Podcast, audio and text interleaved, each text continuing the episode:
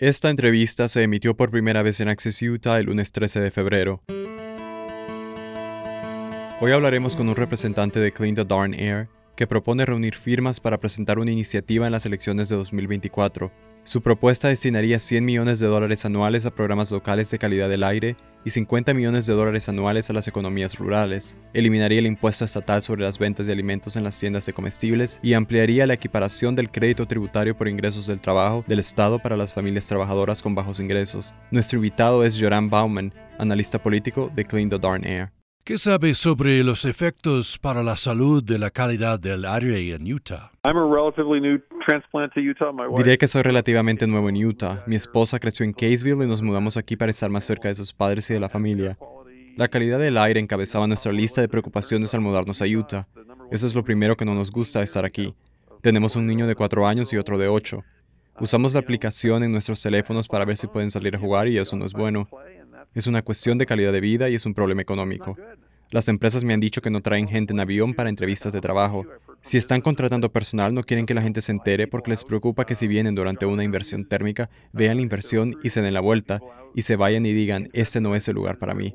Así que es una cuestión económica, de calidad de vida y absolutamente sanitaria. ¿Qué propone Clean the Darn Air?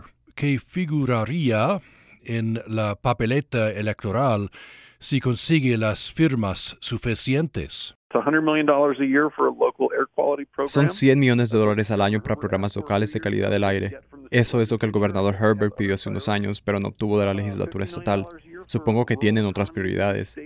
También 50 millones de dólares al año para las economías rurales de las zonas del estado con dificultades económicas o que no tienen los mismos problemas de calidad del aire que nosotros, especialmente a lo largo del frente de Wasatch. Eliminar el impuesto estatal sobre las ventas de alimentos en las tiendas de comestibles y ampliar el crédito fiscal por ingreso del trabajo para las familias trabajadoras de bajos ingresos. Y luego pagar por todo ello con un modesto impuesto sobre el carbono de los combustibles fósiles que son la principal fuente de contaminación del aire local y el cambio climático global. ¿Por qué no poner esta papeleta en la actual legislatura de 2023? Porque hasta 2024. Uh, Ese es el calendario que la legislatura ha establecido para las medidas electorales. Tenemos previsto iniciar la recogida de firmas esta semana y tenemos hasta el 22 de noviembre, el miércoles antes de Acción de Gracias, para recoger las firmas que necesitamos, suponiendo que las consigamos. Estaremos en la papeleta no en este noviembre, sino en el siguiente. Así que es una especie de proceso de dos años debido a la forma en la que la legislatura ha estructurado el proceso de votación.